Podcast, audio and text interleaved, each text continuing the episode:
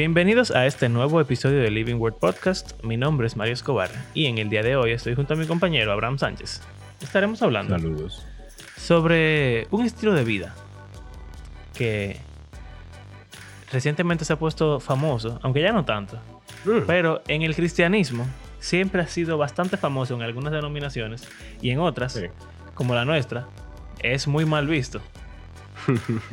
y bueno, hablaremos sobre eso, hablaremos de la vida ascética, los monjes y el minimalismo.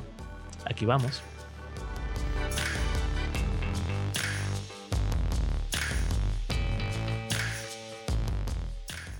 Ok. Es un tema muy extraño. En verdad sí, nunca hemos hablado de algo tan... tan... ¿Por qué rayos esta gente está hablando de eso? Pero todo tiene que ver con que yo me quiero mudar. ¿Cómo, cómo salen los temas? en verdad, yo, yo te, yo te entiendo completamente, porque cuando nos estábamos mudando, viendo videos así en YouTube, yo vi pila de videos de, de vida minimalista. De que, ah, y en Sí. verdad, yo tengo una práctica minimalista. Perdóname que te interrumpa en tu introducción. No, no, dale, dale. Yo tengo una práctica minimalista que estoy haciendo conscientemente y no pretendo dejar de hacer. Y es que yo tengo... La última vez que yo compré ropa, me compré tres ticheres cuello B de Old Navy plain, de diferentes colores. Y la vez anterior que compré ropa, me compré como cinco ticheres, cuello B, de Old Navy, plain. Dos grises eh, y, otro, dos negros. y otros tres como de diferentes colores. Y básicamente, ahora mismo, mi, mi, ¿cómo que se dice eso? Mi atuendo, mi guardarropa. Guardarropa. Mi, mi guardarropa eh, como default para ir a actividades de la iglesia que no son el culto. O también, hasta en el culto, eh, ponerme un t-shirt de eso que yo ve. Y si es algo informal, unos chores kaki que tengo, eh, o cualquier short, eh, cualquier otro short que, que tenga por ahí. Y si es de que para algo medio formal, un jean o un pantalón largo. Ya, ese, ese es mi. ¿Ya? Ya, no lo tengo que pensar. Cojo un, un Y Si t-shirt, tú le pones, pla. si tú le pones la, la, la chaqueta esa que tú tienes ya. Eso está fo- semiformal, formal. Ah, en verdad sí. Nunca lo he hecho. se vería Nunca bien. lo he hecho, pero se vería bien. Se vería Con bien. jean. Sí. Eh, entonces yo tengo esa práctica minimalista que la cogí en ese momento, cuando nos estábamos mudando eh, aún sin casar, y dije, conchale, yo debería hacer eso. Y lo estoy haciendo. Muy bien, interesante. ¿Por qué me viene esto a la mente? Bueno, lo que pasa es que yo no sé si ustedes son como yo, pero a medida que pasa el tiempo, como que uno va acumulando muchas cosas. O uno tiene cosas en su casa que tú crees que tú le vas a usar. Por ejemplo, cuando uno se casa y uno hace una lista de boda y le regalan muchas de las cosas que uno puso, y uno Ujú. la pone, la guarda, y hay cosas que están en mi casa Tirar. desde que yo me casé que o no se han usado o prácticamente no se han usado. Yo creo que hay cosas que están en caja todavía, nuevo, una que otra cosa, que están ahí, pero no se están usando. Hay muchas otras cosas que se usan ocasionalmente, por ejemplo, toda la decoración de Navidad se, se guarda y se queda el año entero ahí sin usarse. Hay Pero tú compras cosas- más todos los años. Exacto. Eh, ok. Entonces, mi esposa no oiga eso. Aunque ella lo sabe. Pero bueno, eh, entonces uno nunca vota nada, ni regala nada, ni vende nada. O bueno, en mi caso. Hay gente que son más propensas a eso. También, si tú tienes el espacio para guardarlo, es más fácil tú ponerlo en un sitio y olvidarte de su existencia y no volverlo a ver hasta quién sabe cuándo. Entonces, ahora que, no, que nos queremos mudar a una zona diferente, no vamos a encontrar una casa del tamaño de la que tenemos. Entonces, hay- yo no creo que sería buena idea de que tratar de llevarnos todo y meterlo ahí, sino aprovechar la mudanza para uno salir de cosas que realmente no necesita. Y si te ha ido a IKEA, puede ver como las casas que ellos proponen, que ellos enseñan, son eh, diminutas. Sí. una, una casa en 50 metros cuadrados que tiene supuestamente todo. Y tú la ves ahí, ahí y que tú dices, wow, Qué linda, Mira, quiero vivir aquí. una casa tan chiquita, sí, súper acogedora. Eh, pero todo lo que tú tienes en esta vida no cabe en esa casa de Ikea. A menos que tú tengas una- un estilo de vida así como bien minimalista. Entonces, muchas veces así, con eso de, de la ropa, con eso de la casa y todas las cosas que uno tiene, eh, yo me pregunto como que, mm, ¿debería el cristiano aspirar a ser cada vez más minimalista? Y hasta dónde uno debería llevarlo, hasta qué extremo. Eh, podemos hablar de eso un chima para adelante, pero yo quisiera hablar como de eso de, de tratar, o sea, vivimos en un mundo capitalista, y en el capitalismo y consumista. Entonces, si uno tiene dinero, uno va a comprar cosas que no necesita mucho o que no necesita en lo absoluto y se va a quedar con ella, la usa una semana, un mes, un año y luego pasa al olvido. O sea, algo como común. Eh, y se va almacenando ahí, acumulando, y no, sé. No sé. Yo creo como que tenemos una tendencia, eh, puede ser mi experiencia también. Yo quisiera ver como si algo más generalizado. Una tendencia a tener muchísimas más cosas de las que realmente necesitamos. Eh, sí, yo, me pregunto yo si, estoy... si, si, si, o sea, si eso está mal. Yo estoy de acuerdo contigo eh, en que es algo generalizado. Sobre todo porque, como yo me he mudado varias veces, entiendo perfectamente lo que tú estás describiendo. Y nosotros vivíamos, cuando yo era pequeño, vivíamos en un apartamento que era, estaba excelentemente distribuido. Eh, y el closet de mis padres era grandísimo. Y hay un bojote de cosas, muchachos, que cuando nos mudamos de ahí, yo ni sé qué pasó con todo eso. Tampoco tengo muy buena memoria de eso porque yo era, yo era un niño. Pero después nos mudamos a una casa, una casa de dos pisos que construimos, grandísima, que tenía más espacio que, bueno. Y vivimos ahí por, no sé, como cinco años o algo así, seis años. Y entonces cuando nos mudamos de ahí, que buscamos algo más pequeño, ¿verdad? Óyeme, saca todo eso y, y darse cuenta de que no tiene tanta cosa. Y sobre todo, si... Yo, yo siento que eso pasa mucho en la casa de tus padres. ¿Tú entiendes? Porque tú creciste ahí. Entonces, hay 20 años, 25 años de cosas que se fueron acumulando. Y cuando uno es chiquito, ahora me está pasando con Nicolás, que yo digo, conchale, uno compra cosas que duran un año, cosas que duran seis meses, cosas que duran tres meses, cosas que duran dos meses, cosas que duran un mes. Y después, ¿qué uno hace con ella? Exacto. Si tú no sales de ella, se quedan se ahí quedan acumulando un espacio. Exacto. Y entonces están los juguetes. Yo me acuerdo que teníamos un cambumbo rojo lleno de juguetes, muchachos. Que eso tenía juguetes de Happy Meal, eh, de, de McDonald's. Oye, qué, qué increíble. Y entonces uno, por la nostalgia, y Sí. eso, no quería salir de eso porque uno lo abría y se daba cuenta, concha, yo jugué con esto cuando tenía 5 años, no sé qué, eh, Ujú. y ahora tengo 10, eh, bla, bla, bla. Pero realmente ocupa un espacio que tss, es demasiado Nada, entonces después nos mudamos, entonces hubo que salir de muchísimas cosas, después nos mudamos otra vez a algo más pequeño todavía. Y entonces, cada vez como que la casa de mi mamá se siente que tiene menos espacio, porque es difícil salir de, de todo. Y también, por ejemplo, los muebles que caben en una casa Muebles. no son Ujú. igual a los muebles que caben en un apartamento. Y ya tú tienes esos muebles, esos son tus muebles. Tú lo compraste, tú no vas... ¿Qué tú vas a hacer? Venderlos, vas a... Eso toma mucho tiempo. Vender las cosas es difícil. Es difícil. Vender cosas es súper difícil. Eh, Y salir de- hasta salir de ella. Porque tú no puedes, por ejemplo, un mueble, vamos a decir, que está dañado. Tiene, come- tiene carcoma, como ejemplo. ujú. Tú quieres salir de él. Pero tú no puedes ponerlo en el zafacón. Bueno, O sea, Me- hasta eso. es recientemente yo me puse a botar un par de cosas. Y tú la puedes tirar en el, en el zafacón ahí de la calle, que vaya el camión de la basura. En algunos lugares no se puede. en- ellos se, que, se quejan, a veces que hay que darle dinero para que lo, se dispongan de ello, pero es de una forma. También algo que me ha funcionado a veces es como el, el conserje del edificio. Mira, Mm. toma, pan. Vete a ver si tú conoces a alguien que, se- que, que le interese eso. Y mágicamente se lo lleva. Pero realmente es difícil.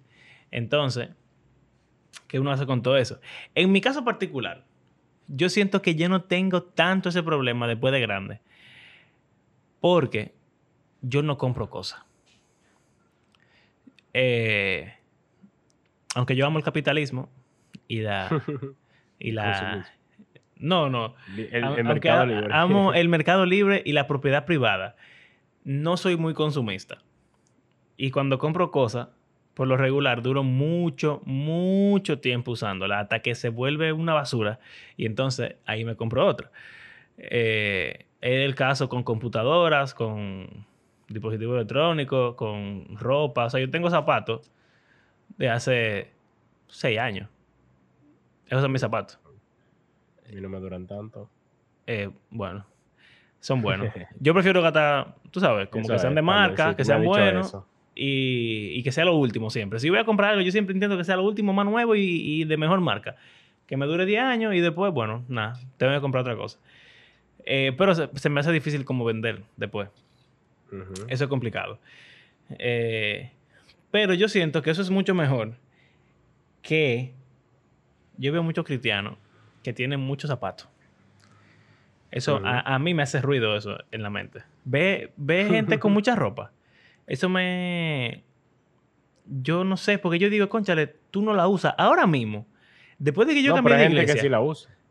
hay gente que la usa, pero la mayoría de gente no la usa. Es como para tener un par de zapatos para cada ocasión, cada día, una ropa específica para cada salida. Hay Sí, gente ¿qué que- es que yo? son así, que tienen un guardarropa Yo entiendo eso, pero al mismo tiempo, es la pregunta que tú haces. Me- o sea, Exacto.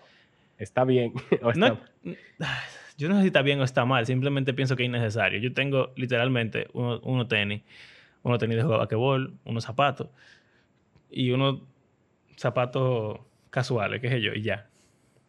Y a veces pienso que me gustaría tener más, pero no compro más porque yo soy un tacaño y no, y no tan dañado, entonces nada, lo tengo ahí. Eh, pero por ejemplo, las camisas, antes en mi iglesia pasada, que íbamos siempre en camisa, yo usaba camisa toda la semana y sentía que les daba buen uso. Pero ahora que cambié de iglesia y puedo ir una vez al mes en camisa o cada dos meses en camisa, siento que tengo esas camisas ahí arrumbadas porque casi no me la pongo.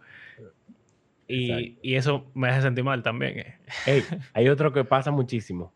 Si uno engorda, y uno, o sea, vamos a decir que uno compra un pantalón o algo así, y poco tiempo después tú engordes y ya no te sirve. Te queda como que ese pantalón está nuevo, pero yo engordé. Yo voy a volver a rebajar para yo poder usar el pantalón. Ajá. Eso pasa a muchísima gente. O al revés, que, que era más gordo y se puso más flaco y ahora la ropa no le sirve. Y tú como que, no, yo la voy a volver a usar. o yo la voy a que decir que la mitad del closet es ropa que no te sirve. Así que porque tú, tú vas a llegar a ese peso otra vez en algún momento. Eh, eso le pasa mucho a, a- los, a los adultos mayores. A medida que van creciendo, uno Sí. tiende a ir engordando cada vez. Y, y eso va pasando como que, no, wow, yo cabía ahí. Yo quiero volver. Voy a escupir para arriba, pero puedo decir que a mí no me ha pasado todavía. no, a mí tampoco, pero, o sea, he oído comentarios. Sí, no, eh, eso pasa, eso eh, pasa. Y tú sabes qué? Al- algo que yo sí tengo paz es que yo tengo alguna ropa Con que no uso nada. Pasa mucho también. Eh, sí, es verdad. Me pasó cuando pausé de practicar artes marciales, que tenía lo- los trajes ahí y como que estaban ocupando espacio y hasta estaban medio perdidos. Y cuando volví, bueno. Pero yo tengo unas ropas, unos jeans como medio viejos que yo casi no uso nunca, pero lo tengo ahí porque son ropas como de ensuciarse. Si hay una, un campamento, un retiro, un viaje misionero, una cosa así, entonces yo saco eso porque sé que no me importa dañarlo. Pero ya eso es como cosas en específico. Bueno, el asunto es que yo me puse a reflexionar. y me vino a la mente, no sé por qué, el joven rico. Yo dije, realmente, la gente que andaba con Jesús prácticamente no tenía nada. o sea, gente pobre de por sí. Y andaban con Jesús, o sea, eso implica que ellos habían dejado literalmente todo. Pero, o sea, la mayoría de gente de ese tiempo era de clase, lo que hoy llamaríamos clase baja, pobreza. Ujú. Eh, y el joven rico, quizás en nuestros tiempos, no necesariamente es de que lo que hoy es rico, un billonario como Elon Musk, Eso es algo que impensable, yo creo. Exacto, en esa época, quizá el rey de- del, del país o algo así. Sí, pero que como quiera, esa cantidad de dinero asquerosamente grande, como que... Bueno, es que lo pienso porque equivalente, quizá, hay un equivalente. la persona más rica del mundo vivió como en esa época, eh, no en la época de la Biblia, pero como eh, en los años mil, mil y pico por ahí. Era un africano ahí, de que Mansa Musa. Era un rey de, de un reino africano ahí. El tipo de que tenía más cuarto que todo lo, el oro que tenía, de que, que él devaluó el oro. Hubo inflación en esa época porque el tipo tenía tanto oro que, que era descomunal. Oh, wow. Pero bueno, nada. Continuemos. El asunto es que yo me puse a pensar, pero acá. ¿Seremos nosotros, que vamos a decir gente clase media, así como el joven rico, que tiene demasiadas posesiones y cuando piensa, o sea, al pensar en eso del minimalismo o un extremo más grande, como que uno está muy apegado o aferrado a las cosas que tiene, que era precisamente el problema que él tenía. No era que tenía, no era que tener mucha posesión era malo, pero él básicamente eligió sus posesiones al reino de Dios, porque Jesús le estaba pidiendo demasiado. en un o sea, para él, él le estaba pidiendo que dejara todo Sí. y todo era su todo, o sea, todo lo que, lo que a él más le importaba. Entonces, como que cuando uno piensa en tener que ajustarse, por ejemplo, hay gente que quisiera tener un estilo de vida en específico, pero no tiene la cantidad que se necesitaría para vivir ese estilo de vida. Y prefieren estar endeudándose y viviendo, yo no sé ni cómo, eh, para poder mantener ese estilo o ese estatus o eso a lo que uno está acostumbrado y como que no adecuarse a la realidad. ¿Por qué? Porque uno no quiere perder eso que tiene o que tuvo o la idea, eh, o sea, lo que quisiera tener. Sí.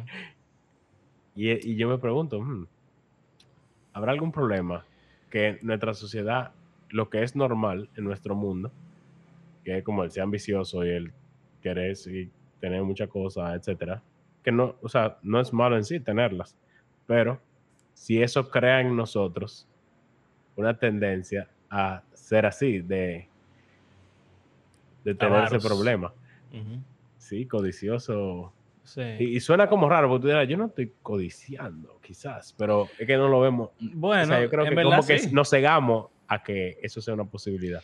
Tú sabes que yo estaba hablando con Carla y con mi mamá en estos días de una persona X que en algunas ocasiones hablando me ha dicho como que yo no sé cómo la gente lo logra, que pueden viajar una vez al año, eh, como describiendo un estilo de vida en particular que ya ni siquiera es clase media, es- es clase El sueño dominicano. mínimo, es, es como una clase media alta, por lo menos, o una clase alta, tú sabes, después de viajar al, al- al extranjero, porque no es de que, que haces viajecito de, de turismo interno, que también eso es caro, pero son viajes Sí. como al extranjero y cosas así. Y yo Un nunca he pensado... Cada año, viajar cada año. Exacto. Yo nunca he Eh. pensado eh, de mí mismo como una persona codiciosa ni avara. Y yo no tengo muy, muy altas como, como expectativas económicas en mi vida, honestamente. Ujú. Y yo siento que eso es bueno. O sea, no, no me estoy alabando, tú sabes. Porque, No, sí, yo- Obviamente. yo, entiendo. eh, ¿verdad? Pero siento que eso ha sido porque yo creo que eso es lo que el Señor pide de uno, como que uno no esté enfocado en eso. Yo pienso que si Dios te da dinero por tu trabajar, por ejemplo, yo, yo no soy pobre, ¿tú entiendes? Yo tengo una vida buena en, en otro país, yo soy clase media. Hasta para alguna gente, Bien. yo soy, yo soy rico, para alguna gente en, en otro país. Claro, Me ven sí, eh, eh, claro. y dicen, mira, este tipo tiene pila de cuarto porque me compró un motor, no sé qué cuánto, bla, bla. Y en verdad yo me veo y yo pienso, concha, yo estoy en olla.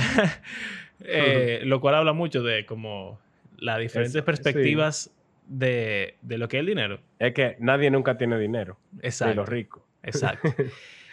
Nunca hay Pero suficiente. como que yo veo que hay gente que tiene ese, como que ese deseo insaciable de, de tener el carro del año, eh, de tener dos carros, de tener siempre el celular más, más nuevo, Una casa en Romana o exacto. eh, y como que esas cosas lo hacen como que querer hacerse de dinero. Y definitivamente, mínimo, mínimo, yo creo que Jesús no- nos llama a no ser así. Mínimo. Yo pienso mucho en lo que tú dices. Esos pasajes donde Jesús le dice a la gente, véndelo todo. Yo de verdad me lo pregunto. O sea, ahí dice literalmente, véndelo todo. a todo. No, no, y no solamente O si yo estaría dispuesto. Yo puedo decir que yo no estoy dispuesto, que me voy para el infierno ya. Está bien.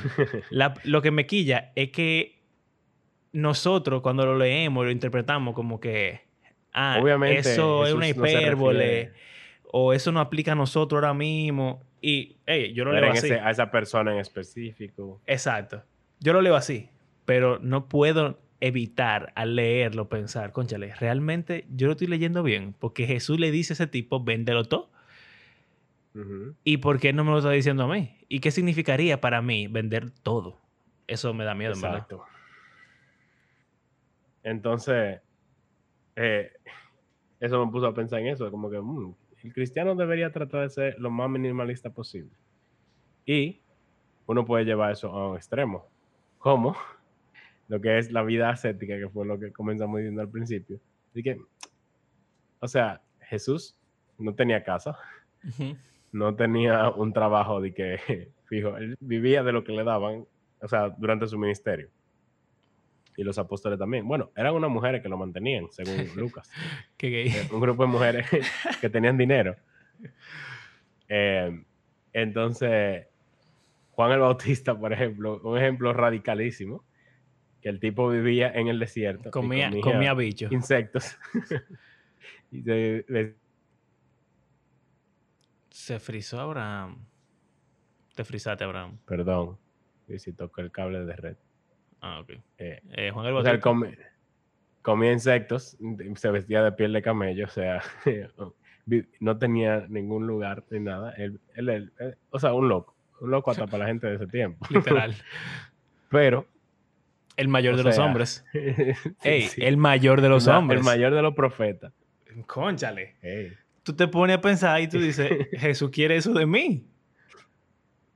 Y hay personas, qué interesante que no se limita al cristianismo, el, eh, como el ser monje. Y vivir una vida. Aunque hay, hay una parte donde se pone extraño. Porque, ok, tú quieres vivir una, una vida que no requiera de más de lo necesario. O sea, tú comer lo necesario, tú tener la cantidad de ropa eh, necesaria, tú tener solo lo que se necesita y ya, y no darte lujos, vamos a decir. Eso puede ser una cosa. Pero está el extremo también de los monjes que se apartan y se separan de la sociedad y viven en un monasterio en el cual solo hay otras personas igual que tú. Entonces, como tu impacto al reino, de- o sea, como parte del reino de Dios, es como extraño para mí. Ahora, el racional Aunque de eso. yo le veo su bene- yo le veo su beneficio, El racional de eso es interesantísimo. Porque porque para enfocarse, ¿no? ellos oran, sí. en teoría.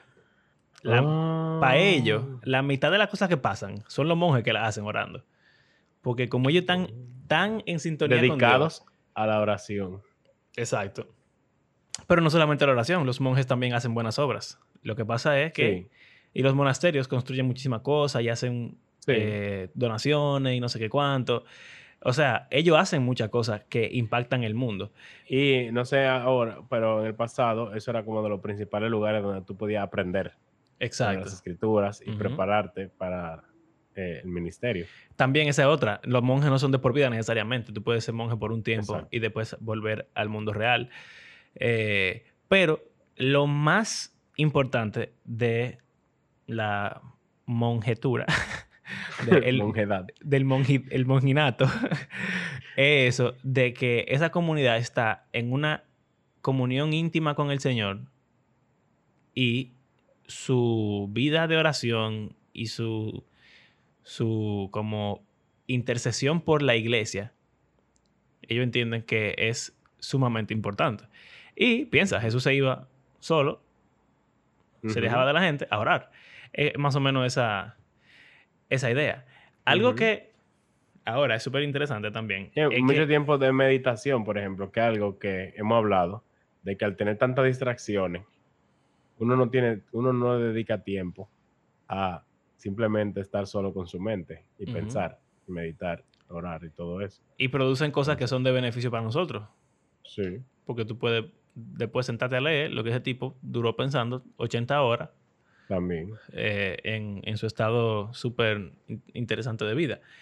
Eh, también algo heavy es que los monjes ahora mismo tienen una, una iMac del año y tienen su celular y tienen internet. O sea, no es como que necesariamente ellos tienen que vivir como los Amish, por ejemplo, apartado de todo lo, tecnológico y todo lo, bueno y todas las posesiones, sino que ellos tienen, como tú dijiste, lo que se necesita. Hoy en día, el Internet es una necesidad básica del ser humano, porque así es que el mundo funciona. Entonces, eh, como que yo creo que ayuda a pensar en una vida minimalista como algo que es cultural también y temporal. Sí, aunque el Internet, eh, o sea, puede ser como un impedimento a la vida de monje. Claro, claro. Porque si tú te llevas de que monje en Reddit y se pasa ahí todas las horas del día, eh, entonces no está haciendo su, su monjitud. ¿Cuál es la palabra para eso? Yo no sé. El monjinato. Eh, algo interesante también de eso es, me acordé ahora en el episodio que hablamos de, los solteros y la familia de Dios, o sea, de cómo Es, una comunidad también de personas que se han decidido ser celibes. Célibes. Y tienen una comunidad juntos. Digo, bueno, todos somos célibes, pero entonces estemos aquí todos juntos. Es diferente, obviamente, a que te impongan a ser célibe, a que tú lo elijas voluntariamente, porque sabemos los problemas que eso trae eh, y ha traído, y los escándalos todos los conocemos. Pero, Mira, Tú sabes que también algo extraño es que el monjinato y la monjitud pueden llevarse, el monasterio, pueden llevarse a un extremo que todos conocemos en las religiones orientales y como tener una perspectiva antibíblica de lo que es la vida. Porque el punto de la vida ascética, que no solamente se, monje, o sea, la vida ascética no tiene que ver nada más con no tener posesiones eh, innecesarias y vivir apartado, tiene que ver con ayunar, tiene que ver con, privarse de ciertas cosas, de modo que uno sufra también. O sea, la vida ascética incluye un pequeño sufrimiento eh, que hace que te acercas, te acerques al Señor como el ayuno es el ejemplo perfecto de la vida ascética. Tú te privas de alimento para, para alimentarte espiritualmente. Eso se puede llevar al extremo de decir como que el sufrimiento, eh, como que uno debería vivir una vida de sufrimiento. Y eso es lo que la, la, principal, como el eje principal del budismo, es que mm. el, el mal en el mundo es causado por los deseos de las personas. Y para uno vivir en, perfección y llegar, ¿verdad? Como a el cielo de los budistas no, es un cielo. Es como volverte... Uno con todo. Uno con el universo. Y es que el nirvana es hinduista. Eh, el, ah, perdón. El cielo de los... El nirvana de los budistas se llama otra cosa, pero nada, para allá. Eso mismo. Volvete uno con, la esencia. Eh, para tú lograr eso, tú tienes que seguir el camino de los ocho pilares, algo así. Eh, en inglés se llama el Eightfold Path. Y es como que cierto principio, pero el punto principal es que los deseos personales se matan. El deseo, o sea, incluso, por ejemplo, el, de, el amor a tu familia. Eh, el, el deseo de comer porque no es de que, no comer, no, no. Es, a veces no. Es, que la comida, el deseo de tener hambre, eso te lleva a, robar alimentos, por ejemplo. El querer disfrutar la comida. El deseo sexual. Eh, la comodidad. todo tipo de deseo y todo tipo de placer, todo eso hay que erradicarlo completamente. Y cuando tú tengas una vida sin ningún tipo de deseo, entonces ahí Ya. tú vas a llegar Eres uno con el universo. eh, a ser uno con el universo. Exacto, vas a estar muerto. Eso no es lo que propone el cristianismo. Nunca lo ha propuesto eh, en ningún tipo de, de monasterio, ni de, ni de monjidad, ni de monjinato, ni nada de eso. Eh, uno hace esas cosas momentáneamente para acercarse al Señor. Eh, yo siento que también como un sacrificio para el Señor. Eh, pero no es algo que uno entiende que Dios requiere para uno ser perfecto, para uno eh, vivir la vida así siempre. De hecho, el cristianismo es una religión bastante, ¿cómo que se dice esto? Eh, lo de John Piper, hedonista.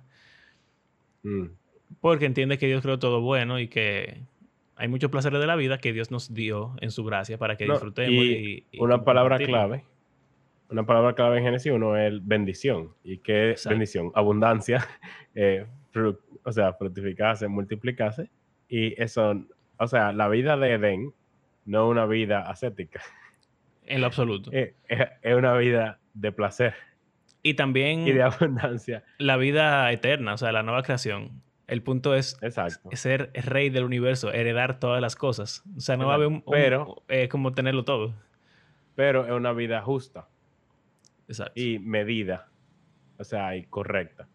Que es el, el- el extremo. Que, o sea, yo creo como que tratar de combatir esas tendencias que uno tiene y que nuestra sociedad asume como normal y como buena. Y como que si tú no estás persiguiendo eso, tú eres un. Bueno, las palabras que me surgen, palomo, un pendejo. Esas son de las malas palabras que Que vamos a dice. permitir. Wow. Eh, o sea, tú, tú estás básicamente perdiendo oportunidades que otros toman a diario por querer ser más serio de la cuenta. O sea, yo he escuchado cosas como esa. Sí, sí. Pero, o sea, es así como uno debería aspirar a vivir. Porque También- eh, el, el mundo ideal es un mundo de abundancia, pero eh, al mismo tiempo un mundo en el que hay abundancia para todos. Nuestra sociedad es in, in- inigual. ¿Cómo se dice? Eh, ine- in- eh, ine- inequi- inecuación. Inequi... ine- Inequidad, Bueno, no. bueno. Hay No inequidad. igual. Hay, hay inequidad en nuestra sociedad. No hay equidad. Exacto. Iniquidad. Mira, pero también, no solamente que la vida cristiana, un- el ideal de la vida cristiana es una vida abundante, llena de bendiciones de Dios, materiales y espirituales, pero también una vida justa. En- estoy pensando en el caso de Lot, por, e- de, de Job, perdón, por ejemplo, que era riquísimo, pero también Sí. era muy, muy justo. Ese no es, eso no son la única cosa.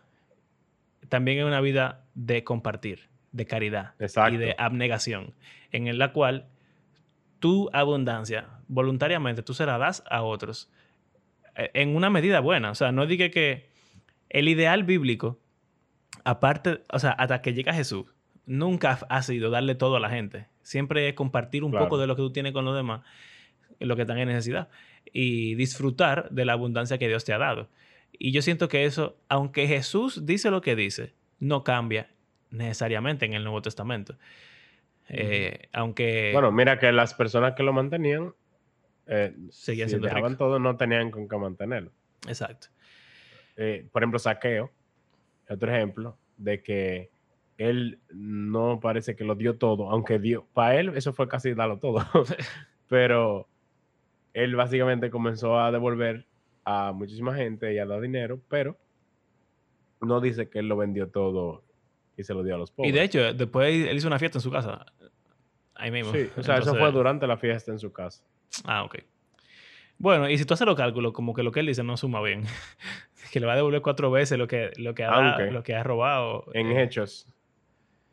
Ah, exacto, obviamente. Si, si él hace lo que él dijo y él le robó a todo el mundo, entonces iba a quedar en déficit. Sí. No, no, que no iba a ser suficiente. Porque es cuatro veces. Ajá. bueno, pero en hechos se hace mucho énfasis en que todo el mundo comenzó a vender toda su propiedad y todas las cosas y se la daba a la iglesia. Sí. Eh, y gente que trató de quedarse con una parte, como la niña Zafira, le dijeron, Bueno, tú podías quedártelo con Exacto. todo. Exactamente. O sea, y no pasaba nada. porque era Pero tuyo. tú que hiciste pretender que tú había, iba a dar todo sin darlo todo. Entonces ahí hubo el problema. Pero, o, o sea, me llama la atención de cómo voluntariamente la gente comenzó a darse cuenta de que tenía más de lo que necesitaba y que había Ujú. más pers- personas que necesitaban las cosas que ellos podían suplir. Y eso los llevó a ser generosos. Más de lo que... de una... pues, exacto, extrema. Exacto. Y que tú vender tus inversiones, tu plan, tu plan de pensión, y no sé cuánto, para darle a un hermano de la iglesia que no tiene, Sí. suena como loco. Tú sabes que también esto es un poco racional de mi parte y no está en ningún lado de la Biblia, pero yo pienso que esa actitud es una actitud que sucede en un momento en particular, en la cual, en el cual ya tú te das cuenta que como que tú tienes que perderlo todo. O sea, si tú te vas a Ucrania ahora mismo y tú eres cristiano, yo estoy seguro que mucho más, tiene mucho más sentido vender todo o dejarlo todo para ayudar a la comunidad. Porque tú estás en un momento y en un lugar en el cual las posesiones materiales son tan efímeras y también eh, como, como que nadie tiene nada ya. Entonces es, es una necesidad imperante que existe. Mientras que estamos aquí en República Dominicana, donde ese no es nuestro contexto. Si tú vas a la iglesia, a la iglesia primitiva, esa gente lo estaban persiguiendo, esa gente eran pobres. Bueno, y- en hecho es literalmente que muchísima gente de todo el mundo de repente se quedó ahí y no tiene nada. Exacto. O sea, ge- gente de, toda- de todas las naciones llegaron a Jerusalén, se convirtieron y dijeron, bueno, vamos a quedarnos aquí. Vamos a mudarnos aquí a. Jerusalén. Exacto, pero dejaron todo. Y, y es una vida como de comunidad que no se, no, no se ve tanto en, nuestra, en nuestro mundo moderno, en el cual realmente ellos vivían juntos. O sea, ellos, tú sabes. Todo en común. todo en común. No habían casa. Eso No. eran, la mayoría no tenía casa y los que tenían casa entonces decían, bueno, vamos a, vamos a ayudar a esta gente. Exacto. Eh, pero bueno, yo creo que esa parte del minimalismo y ascetismo es como... Yo siento que es una tensión que nunca debe de quitarse o irse de nuestros corazones. Esa, como ese pensamiento de que tú siempre puedes dar más. Y yo siento que si tú, vas, tú estás en esa dirección, pues entonces tú lo estás haciendo, aunque sea decente. Y cada vez tú vas a dar más y más y más y más y más. Obviamente, hay que hacer, no solamente tener el deseo en el corazón de dar, sino realmente dar. Dar. Dar, dar. Que Eh, pudiese más y ya se queda ahí. eh, pero definitivamente el regalar lo que te sobra es una maravillosa forma de empezar. Sí, porque hay gente que nunca regala nada y dice, oh, lo voy a vender. Sí, que exacto. es, es- es interesante. Como de que, bueno, tengo todo lo que me sobra, vamos a venderlo todo. Sí. Tú sabes, por ejemplo, un carro. Bueno, te voy a contar. O sea, que yo me compré mi motor y entonces yo nunca había comprado un vehículo yo. Y ahora estoy como entrando en ese loop de, de que queremos cambiar la jipeta eventualmente en un, un- uno o dos años porque ya está dando problemas la de nosotros. Y como sea, eh, fue- eh, no es de nosotros realmente, es un regalo que heredamos de nuestros padres, vamos a decir. Eh, como que sería nuestro primer vehículo familiar, vamos, vamos a decirlo así.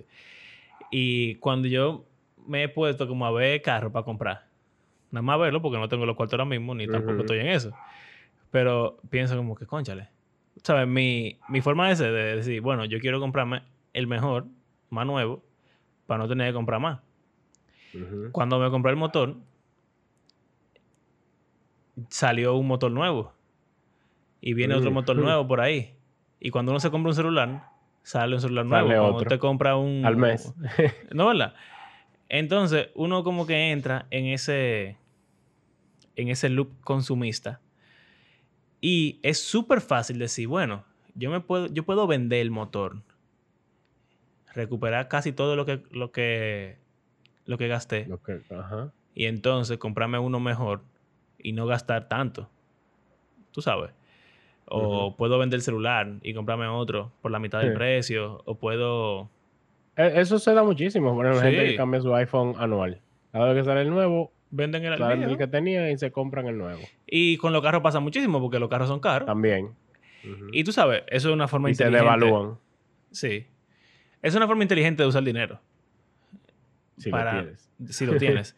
Pero también pensando, tú tienes un carro que ya tú pagaste tuyo y tú pudieras comprar uno tú solo sin tener que vender el que tú tienes. ¿Y si tú le regalas el carro a otra gente? Hmm. Ey. ¿Estaría heavy? Si yo en vez de pensar cuando quiera cambiar el motor por un motor mejor, más con mejores especificaciones, más moderno en, ese- en su momento, en vez de yo pensar, nada, vendo este motor y ya tengo la mitad del otro motor. ¿Y si yo regalo el motor a un hermano que no tenga vehículo para que se mueva? Y entonces compro ¿Y mi si motor tú- nuevo. Cuando te compraste tu vaca nueva, regalaba la otra. En vez de venderla. Bueno, pero venderla por poco dinero también No, es como yo sé, regalo. yo sé, yo sé. Yo sé que tú me estás tirando. es- sí, sí. es un relajo interno. Pero, o sea, una tableta gráfica. Yo te compré una nueva y básicamente me, me dio la, la suya anterior. Y después dije, mira. Pásame 3 mil pesos No, para yo, pa' yo pagar una cosa. Eh, pero, pero es Es verdad. relajo. Es relajo, pero al mismo tiempo es verdad. Aunque Bueno, yo mira, yo, le- otras yo le regalé. Sí, yo le regalé la otra que yo tenía a tu hermano, por Sí, ejemplo. exacto. Porque Y- ya no le usó. Y es así. O sea, si, si tú... Eh, no es inteligente eso. No. No es inteligente. No. O sea, es algo como súper. eh, no, no va con, con cómo funciona nuestro mundo actualmente. No, no tiene sentido. Eso no tiene ningún tipo de sentido. Porque no te da ventaja. Bueno, Exacto. bueno, está lo de invertir en personas. Porque en el momento de la necesidad Ellos te pueden ayudar. tener relaciones que tener dinero, pero ya eso es como profundo. Exacto, exacto. gente- no, estamos, no estamos hablando de eso. Pero nada, o sea, es como. Siento que eso va en la misma, en la misma línea de, de una vida minimalista, de una vida que intenta cada vez ser menos codiciosa y menos avara. Una vida en el cual tú crees que Dios es el anfitrión generoso que provee para todas nuestras necesidades. Y entonces nadie tiene ningún tipo de ansiedad por qué habrá de comer o qué habrá de vestir o dónde va a vivir. Porque si, el- si Dios cuida de los pájaros y de las flores, Él no va a cuidar de mí también. No Es difícil es creer. difícil pensarse. Es, muy fácil difícil. decirlo, fácil decirlo, pero creerlo de corazón, así, que eso te mueva, es difícil. Mira, es difícil, es fácil decirlo. Es, fácil difícil, decirlo. es difícil creerlo en los momentos de necesidad. Sí. Pero lo que es súper difícil es vivir así constantemente. Porque, Exacto. Todas las implicaciones que eso tiene. tú sabes, es fácil en un momento en el cual tú no tienes dinero, tú decís. Es difícil, pero es fácil. Tú sabes, el Señor provee. Y ahí me ha pasado. A ti también. Que uno no Claro. sabe de dónde va a sacar el dinero. No sé. Y uno dice, bueno, tranquilo. Dios va a mandar los cuartos como Él quiera, cuando Él quiera, donde Él quiera. Y de repente, ¡pum! Llegan, uno resuelve, o más o menos, y sigue para adelante. Y uno dice, wow, es verdad, Dios provee. Pero eso es, es una parte. Pero la parte de uno está activamente dando, activamente eh, como cohibiendo su deseo de adquirir más cosas que no sean tan necesarias o realmente pensar antes de comprar algo, de modo que tú compre, haga una compra sabia, eh, no solamente económicamente hablando, sino cristianamente hablando. Todas esas cosas son más difíciles. Y también está el otro extremo de que, ok, tú pasas trabajo por un mes, dos meses, creyendo el Señor provee, el Señor provee, pero después de dos años, tres años, cinco años, diez años, en, así como que sin que esa, el Señor provee llegue, Se cumpla, sí. eh, no es lo mismo. Sí, porque es fácil en O sea, nuestra. como. Es fácil durar una semana, dos semanas, un mes, vamos a decir. Difícil, pero, o sea, Sí, sí. y que de repente, pan, llega algo, fum, fum, fum, resolví. Ya. Señor proveyó. Pero hay veces que Él no provee así. No, no, y hay veces que. Pasan años. Mira, Dios provee. Oye, De forma diferente a la que de uno forma quiere. diferente a la que uno quiere, él provee, porque la gente sigue viviendo. Eso sí. Sea con una deuda, o sea con que alguien te regaló algo, o sea con un trabajo y tú soltando el forro. Sí, eso ganando es dinero, Lo que pasa Dios es que provee. uno no lo ve. Uno Lo que quiere pasa que es Él que- provea como uno quiere. Exacto, o sea, eh, no es lo mismo vivir siempre en el borde, en el límite ahí, que si Dios no provee te fuñite. A vivir como uno quiere vivir, que Dios provee y me, y me proveyó de este ahorro. Tú sabes que cualquier cosa, pasa algo, yo estoy tranquilo. Eh, y, y no es lo mismo vivir, Dios provee, yo estoy siempre en verde todos los meses, a decir, Dios provee, pero hay meses que yo estoy en rojo y sigo ahí acumulando una deuda y entonces estoy pagándola y estoy pagándola y estoy pagándola y estoy viviendo y pagando, no es lo mismo. Pero, tú sabes, ahí se, se junta todo. Ser más sabio en la forma en la que uno gasta, ser más realista en las, lo que tú estabas diciendo al principio, como una vida minimalista en la cual no solamente es por tú no, no gastar lo no necesario, en lo no necesario, sino Sí, también... ni por moda, ni por, no sé, para sentirte bien contigo Ujú. mismo. Pero también saber que también- tú estás en un estado, o sea, como que ahora mismo tú puedes vivir de esta forma y vivir de esa forma, Sí. no intentar vivir eh, en un estatus superior al que tú puedes en ese momento. Eso también influye. También está el, el- el aspecto por el cual mucha gente opta por el minimalismo, que es proteger el planeta. Que en verdad es disparatoso en un sentido, pero es yo real. creo que tratar de vivir de una forma como, como tratar de ser eco-friendly, como dicen, muchas veces es como un disparate. Pero yo creo que casi siempre.